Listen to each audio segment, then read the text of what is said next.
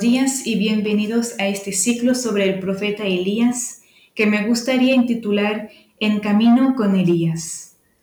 El objetivo de esas grabaciones no es tanto académico, sino más bien espiritual.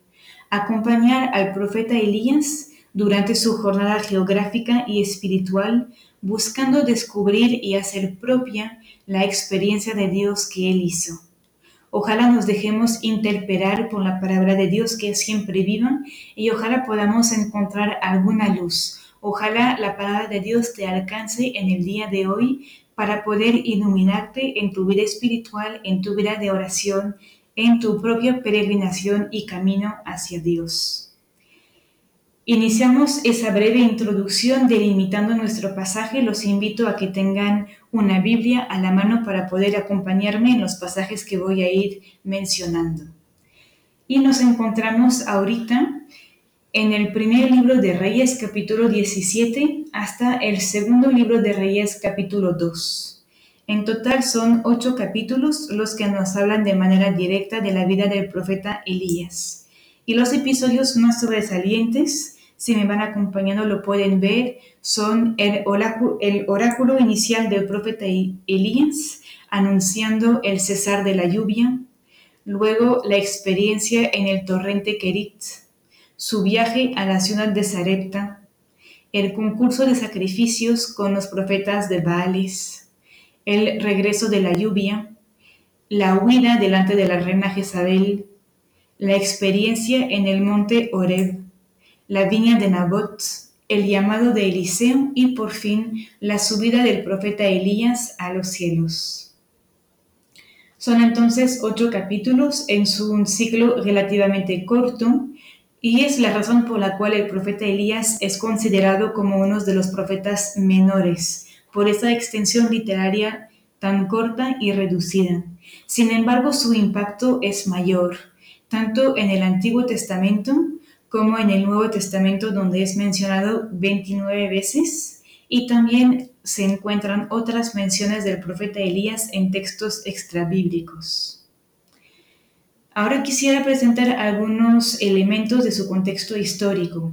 Primero, el profeta Elías vivió en el siglo IX a.C., en el Reino del Norte, y paso ahorita a introducirles dos personajes importantes que intervienen en su ciclo.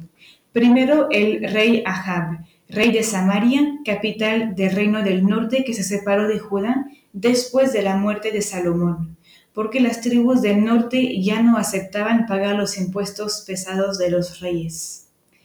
El rey Ahab pertenecía a la dinastía de los Omrides y habían accedido al trono después de varias entregas.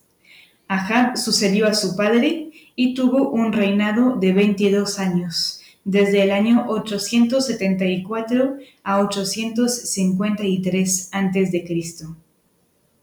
Ahab se casó con la famosa reina del Antiguo Testamento Jezabel, quien introdujo en el reino del norte el culto a los dioses paganos.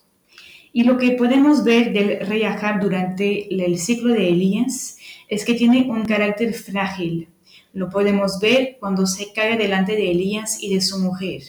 También es caprichoso, como lo revela mm, el episodio de la viña de Nabot. Por ejemplo, cuando se pone de mal humor porque Nabot no le quiere ceder su viña. Es poco humano, porque durante la sequía está más preocupado por el agua de sus animales que del agua de los hombres y de sus súbditos. Es cobarde cuando deja que su esposa utilice su poder para llegar a sus fines, no tiene escrúpulos y es idólatra. El segundo personaje que quisiera introducir es justamente la reina Jezabel. Ella era hija del rey Edbal de Tiro y de Sidonia, de la región de Fenicia, entonces capital del comercio, de la cultura y de la diplomacia. En comparación con Samaria, pues Samaria debía parecer una pequeña ciudad de provincia, menos desarrollada y moderna.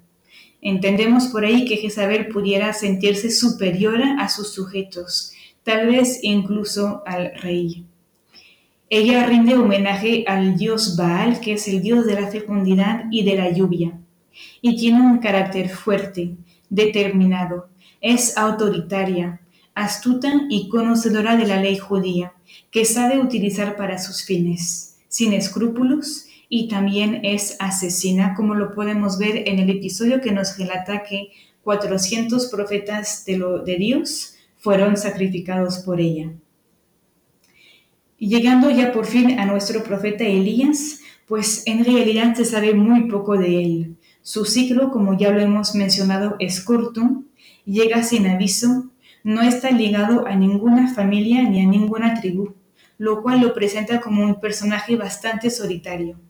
De ahí se desprende que más adelante los padres de la iglesia considerarán a Elías como el iniciador de la vida monástica, y el Carmelo lo considera también como su padre e inspirador. Sabemos que era de Tisbe y que su nombre conlleva una doble referencia a Dios, ya que Elías significa mi nombre es el Señor. Otro elemento que me gustaría mencionar es la teología de la retribución. La teología de la retribución nos ayudará a comprender el contexto espiritual en el que vivía el profeta Elías. Es una corriente deuteronomista que busca responder a la pregunta del mal. ¿Por qué ciertas personas sufren mientras que, que otras gozan de una vida feliz? Esta corriente se tiene que entender en el contexto en el cual la fe en la resurrección y la fe en la vida eterna todavía no existe. Por lo tanto, busca dar una respuesta durante la vida terrestre de las personas. Y la corriente avanza que hacer el mal lleva a la desdicha, mientras que hacer el bien lleva a la felicidad. Como consecuencia, eso implica que la persona que es fiel a Dios, que vive sus mandamientos, que busca rendir culto a Dios debería ser feliz y debería ser próspera en esta vida, mientras que la persona infiel que se aleja de Dios, que desobedece los mandamientos, que sacrifica a los dioses extraños y paganos, debería ser infeliz. Esa teología de la retribución pues es una tentativa de respuesta al problema del mal en el mundo quiere mostrar que el mal no puede ser victorioso contra el bien, no puede ser más fuerte que el bien, y quiere demostrar que existe una consecuencia y, una, y un castigo en frente al mal.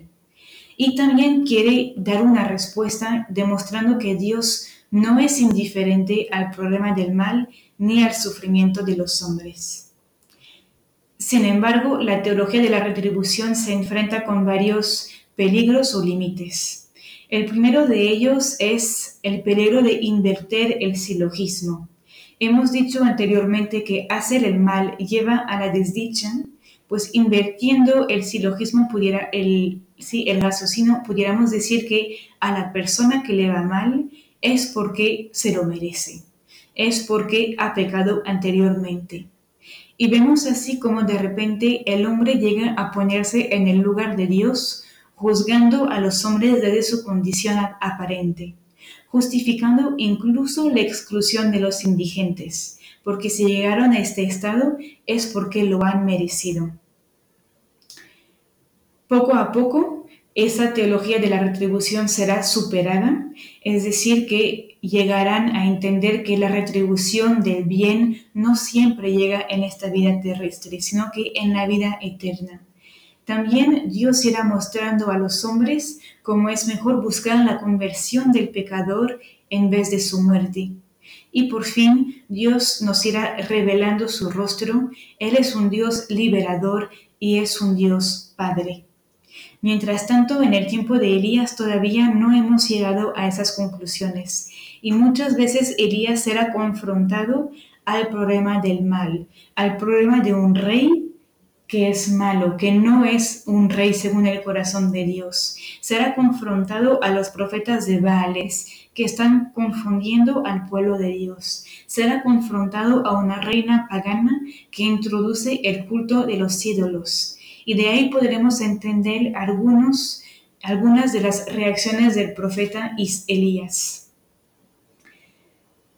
Ahorita para concluir nuestra introducción, nada más quería eh, hacer una pequeña observación y una pequeña invitación en cuanto a la metodología que seguiremos. Recordando rápidamente los pasos de la lección divina, si no los conocen también me atrevo a volverlos a mencionar. El primer paso es la lección, es decir, la lectura atenta, pausada de la, palabra de Dios para poder dejarse impregnar por ella. El segundo paso es la meditación, cuando buscamos comprender, escrutinar más a fondo la palabra de Dios para poder entenderla.